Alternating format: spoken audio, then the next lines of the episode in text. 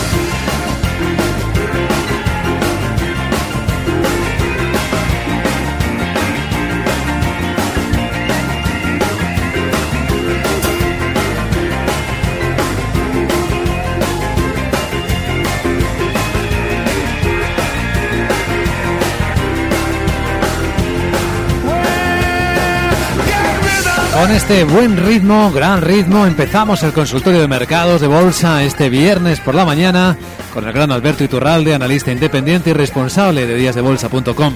¿Cómo estás, Alberto? Buenos días. Muy buenos días, fenomenal. El mercado parece animado. ¿Tú lo estás también? Mucho. Con esta música sobre todo, lo que nos pone Félix, que es una maravilla.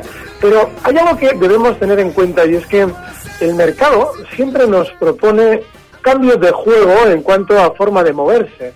Alterna continuamente movimientos direccionales, ya sea al alza o a la baja, con movimientos laterales con el fin de desorientar a los especuladores. Esa es la mejor manera. Muchas veces pensamos que la forma de noquear al especulador es girarse rápido y caer mucho. No, no, en muchas ocasiones, como se termina eliminando a la competencia por parte de los grandes, es cambiando la filosofía y volviendo lateral lo que antes tuvo tendencia.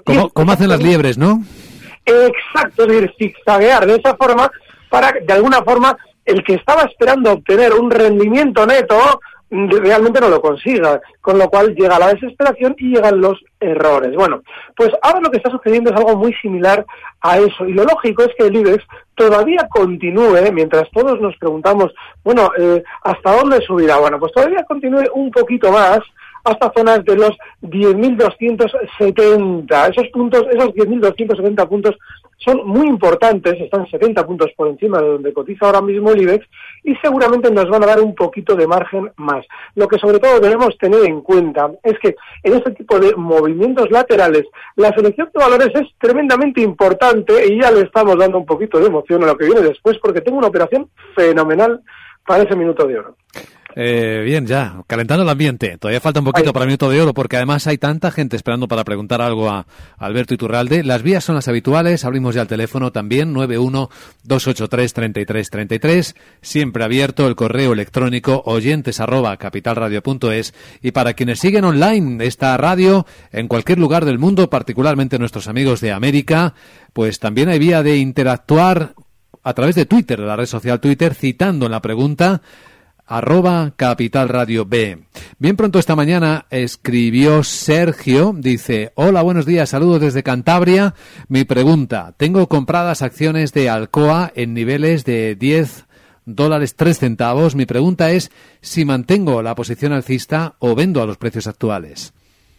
Bueno, el caso de los valores del mercado americano ha sido el de precios que han sabido eh, cometer las mismas fechorías que los valores del mercado europeo, pero claro, como de alguna forma en muchas ocasiones nos parece que aquí hay poco, pues nos vamos allí para encontrar seguramente en realidad mucho menos. Eh, Alcoa tiene un movimiento bajista durante estas sesiones tremendamente vertical. Este es uno de los valores que no debemos tocar nunca porque los giros que realiza son tan rápidos que la reacción normalmente siempre llega tarde.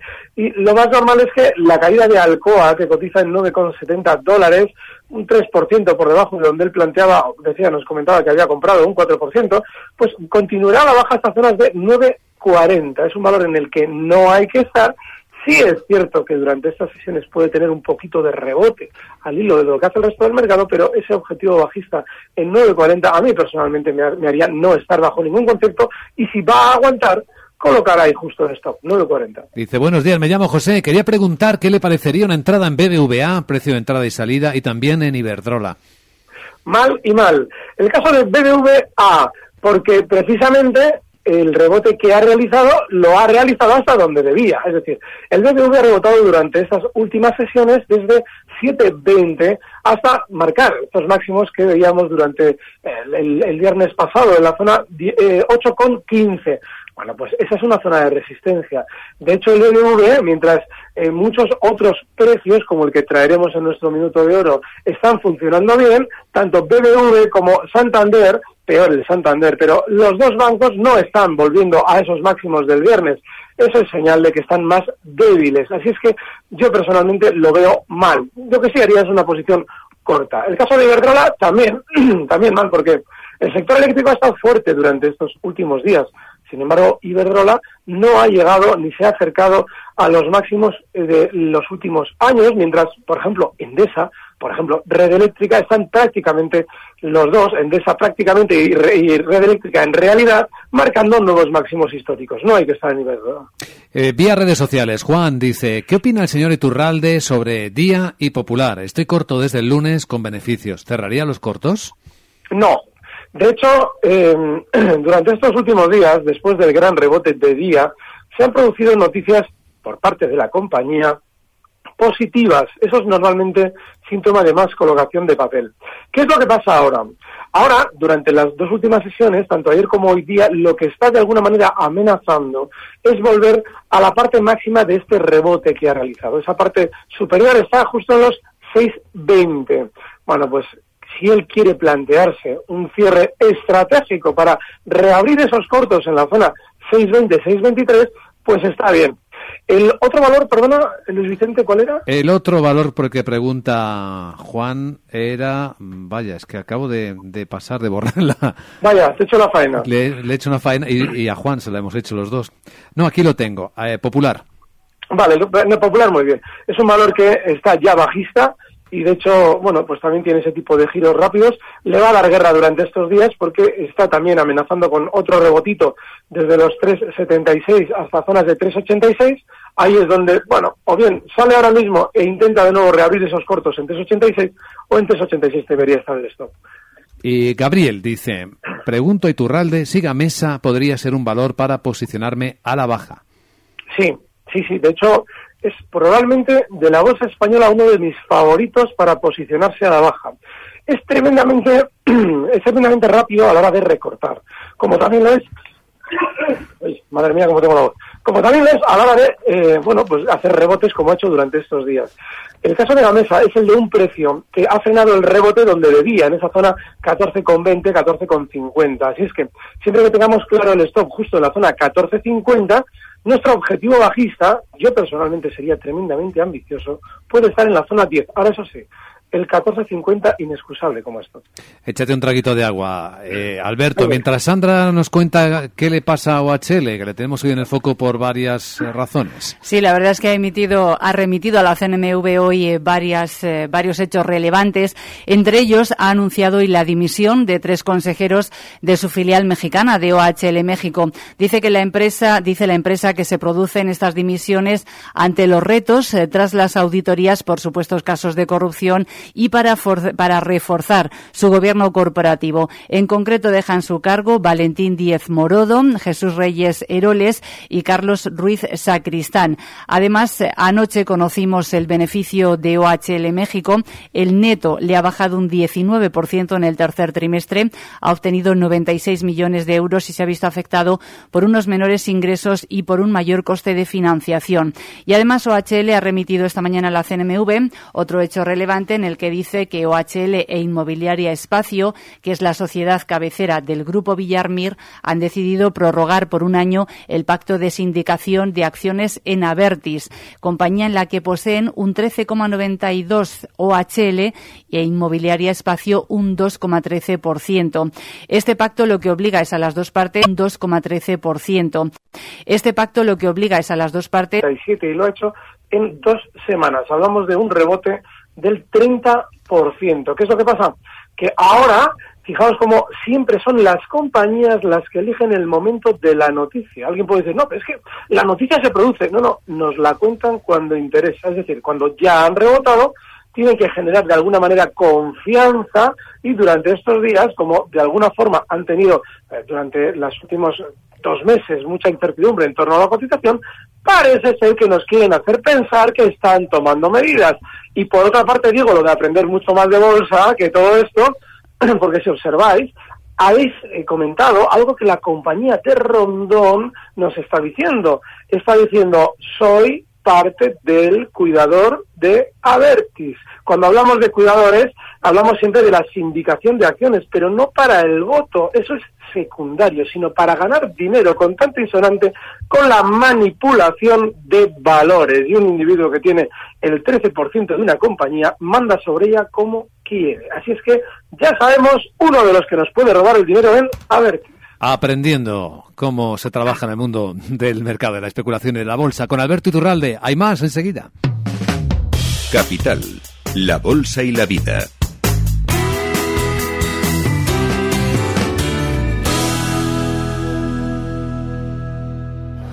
Carlos, acabo de contratar un plan de pensiones totalmente nuevo. Pero si llevan toda la vida siendo iguales, tú aportas y a esperar. Y si quieres cambiar de plan, a comparar y luego trámites. Pues eso se acabó. Ahora con R4 Activa Pensiones, unos expertos gestionan tu plan para que se adapte a los mercados y a ti. Buscan la máxima rentabilidad y sin trámites. Ya, pero eso lo pagas sin comisión de gestión. Que va, la gestión es totalmente gratis y además para toda la vida. Carlos, Carlos.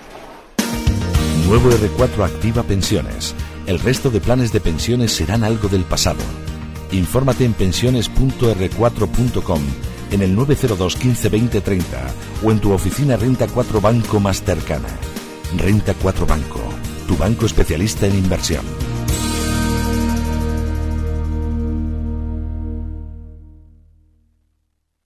Techman Capital es una boutique de banca de inversión independiente, especializada en el middle market con presencia en España, Estados Unidos, México y Colombia. Ofrecemos un servicio personalizado, asesoramos en fusiones y adquisiciones, ampliaciones de capital, financiación y reestructuraciones y acceso al mercado de capitales. Techman Capital. Somos independientes. Venga, hija, que nos vamos. Un poquito más, papá, por favor. Solo un poco más. Todos hemos deseado alguna vez que las cosas dieran más de sí. Por eso en Caser te ofrecemos un seguro de salud que siempre te da más. Con hasta 100 euros en óptica, hasta 100 euros en farmacia y gratis un test de intolerancia alimentaria. Caser Seguros. Seguros de tu confianza. Capital, la bolsa y la vida. Siente la economía.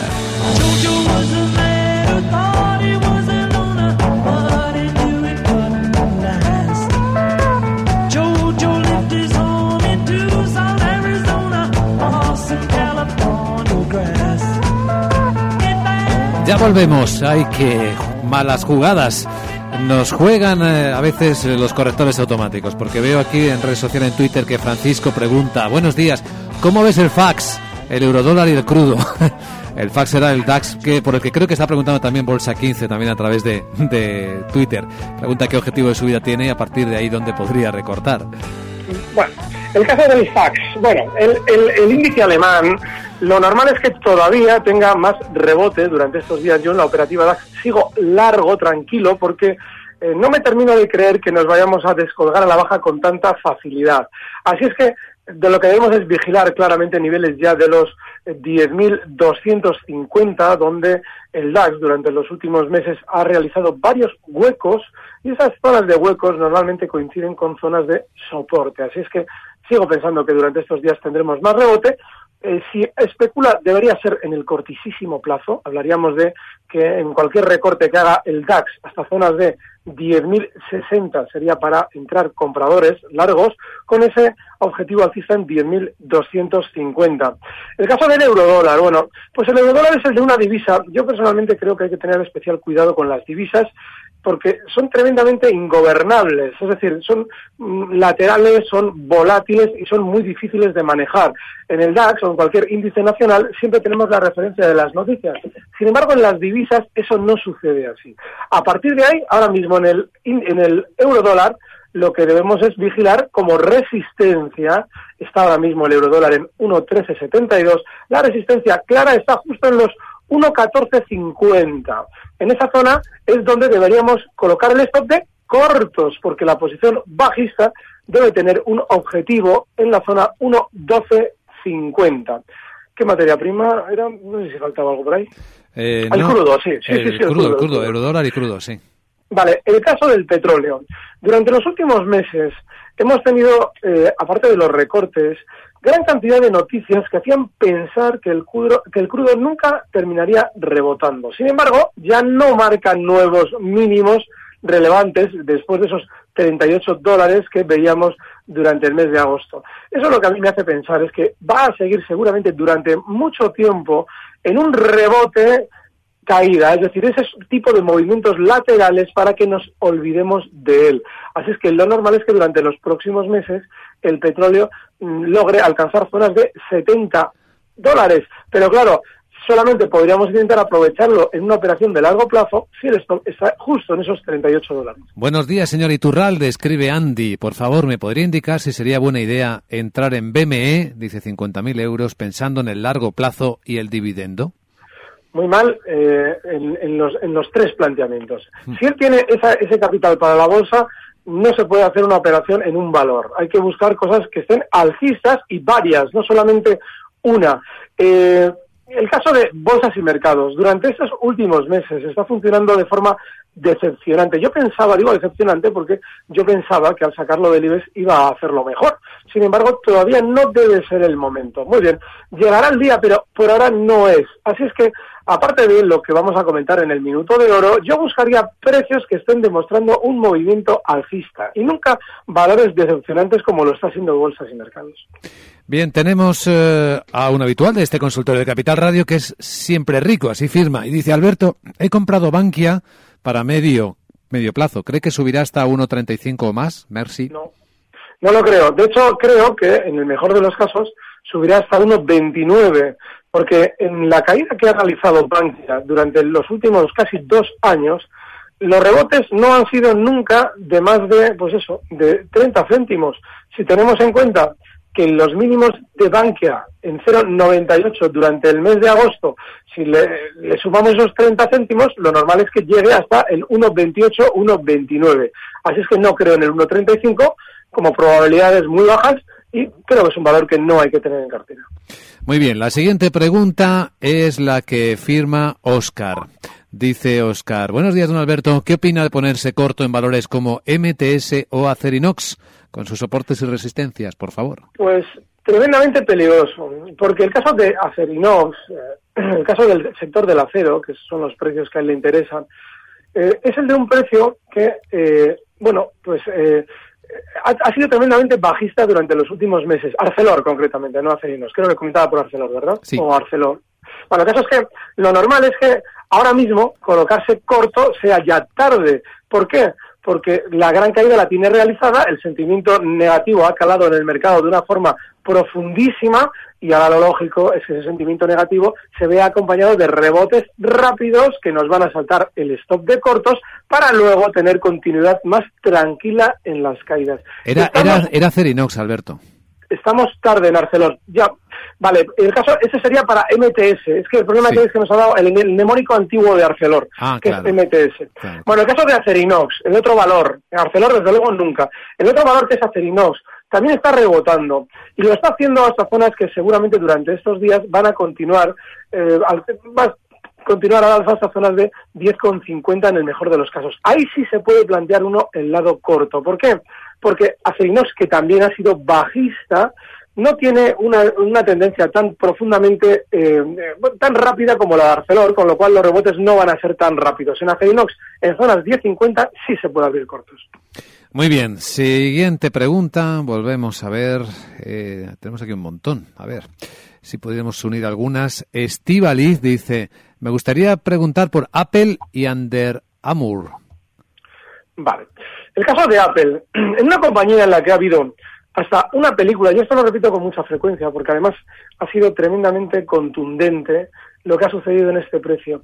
A partir del el mes de enero, veíamos como este valor disfrutaba de en cartelera una película que nos contaba las bonanzas de la compañía, todo, todo el mito de Apple en el cine. Bueno, pues a partir de enero lo que hace es un techo para descolgarse a la baja, es decir, ha colocado durante meses gran cantidad de títulos y ahora lo que nos hace el valor es, lógicamente, corresponder con mm, si han ganado vendiendo tienen que de alguna manera recomprar todo eso mucho más abajo. Eh, así es que ahora mismo operaciones alcistas en valores que claramente ya nos han marcado el camino bajista no proceden, no deberíamos estar. El caso de Under Armour. Bueno, pues un precio que durante los últimos meses sí ha rebotado, salía a bolsa hace relativamente poco, estamos hablando del mes de abril, y bueno, pues sí, ha rebotado, pero se ha mantenido ya después de ese rebote durante varias semanas lateral. Eso lo que significa es que solamente nos la podríamos jugar en este precio si buscáramos, está ahora mismo Under Armour en los 99,49, si buscáramos un, bueno, una entrada en 94, que es justo el soporte, con un objetivo alcista en la parte superior del movimiento lateral, que es justo 104. No tiene vida, no merece la pena. Voy poniendo en común algunas en las que coinciden varios oyentes, porque nos vamos acercando al minuto de oro. Hay varios que preguntan por el Santander, Alberto. Bueno, el caso del Santander. Eh, si tenemos en cuenta que cada dos por tres eh, nos inventamos un catalizador, debemos recordar, un catalizador es, por ejemplo, ahora lo que pasa con lo de los tipos de interés. Hace unos meses era Grecia, antes habían sido los test de estrés, antes había sido lo de Ucrania. Es decir, siempre nos inventamos, el sistema financiero nos pone sobre la mesa algo que nos vaya a mover en nuestro sentimiento de inversores. Y ahora lo que se han inventado es lo de los tipos de interés. Madre mía, lo que un 0,25% o un 0,50% está generando en la gente. Es decir, una absurdez en el sentido de que en el año 2000 veíamos cada dos meses ese movimiento sin inmutarnos. Ahora parece que nos va la vida en ello. Bueno, pues en su momento lo que le fue la vida en el Santander fueron los test de estrés. Y en esos test de estrés que se publicaron maravillosísimos para que todo el mundo comprase muchísimo en la zona 7, hablo de exactamente hace un año, bueno, pues se colocó grandes cantidades de títulos en los pequeños inversores. Eso lo que significa es que el Santander va a penar durante mucho tiempo. Claro, a la hora de rebotar, sí, puede tener desde los 5.14, pues subidas hasta zonas de 5.25, por ejemplo, donde podemos plantearnos una salida. Pero en el tiempo va a ser un valor tremendamente decepcionante. Y si él está comprado, yo personalmente colocaría el stop en los 5,05. Bueno, tenemos el dato de las ventas de automóviles en Europa. ¿Cómo van, Sandra? Pues la verdad es que bien, porque han subido en septiembre un 9,8%, se han vendido 1.390.000 eh, coches en ese mes eh, y además es el 25 mes consecutivo de subida en las ventas de coches. Aquí lo interesante es observar cómo le ha ido a Volkswagen después de eh, declararse todo ese escándalo de los eh, motores eh, trucados, pues estamos viendo cómo no le ha ido muy mal las ventas a Volkswagen porque han subido el mes pasado más de un 8%, un 8,3. Ha vendido 300, más de 325.000 coches y sobre todo ha vendido marca Volkswagen, Audi, Skoda y Seat. Eh, la verdad es que a sus rivales les ha ido un poquito mejor porque Daimler, por ejemplo, ha incrementado las ventas un 19% y BMW un 17%. Minuto de oro.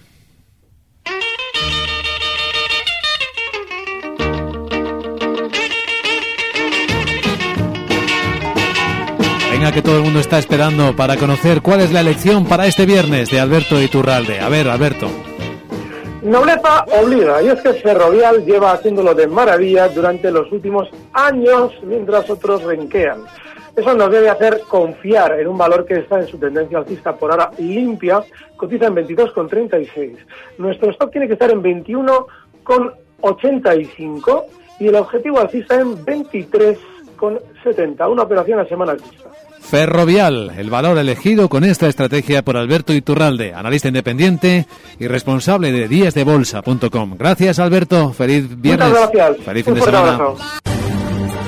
Recibe al momento las operaciones de Alberto Iturralde vía SMS en tu móvil. Operativa DAX.com.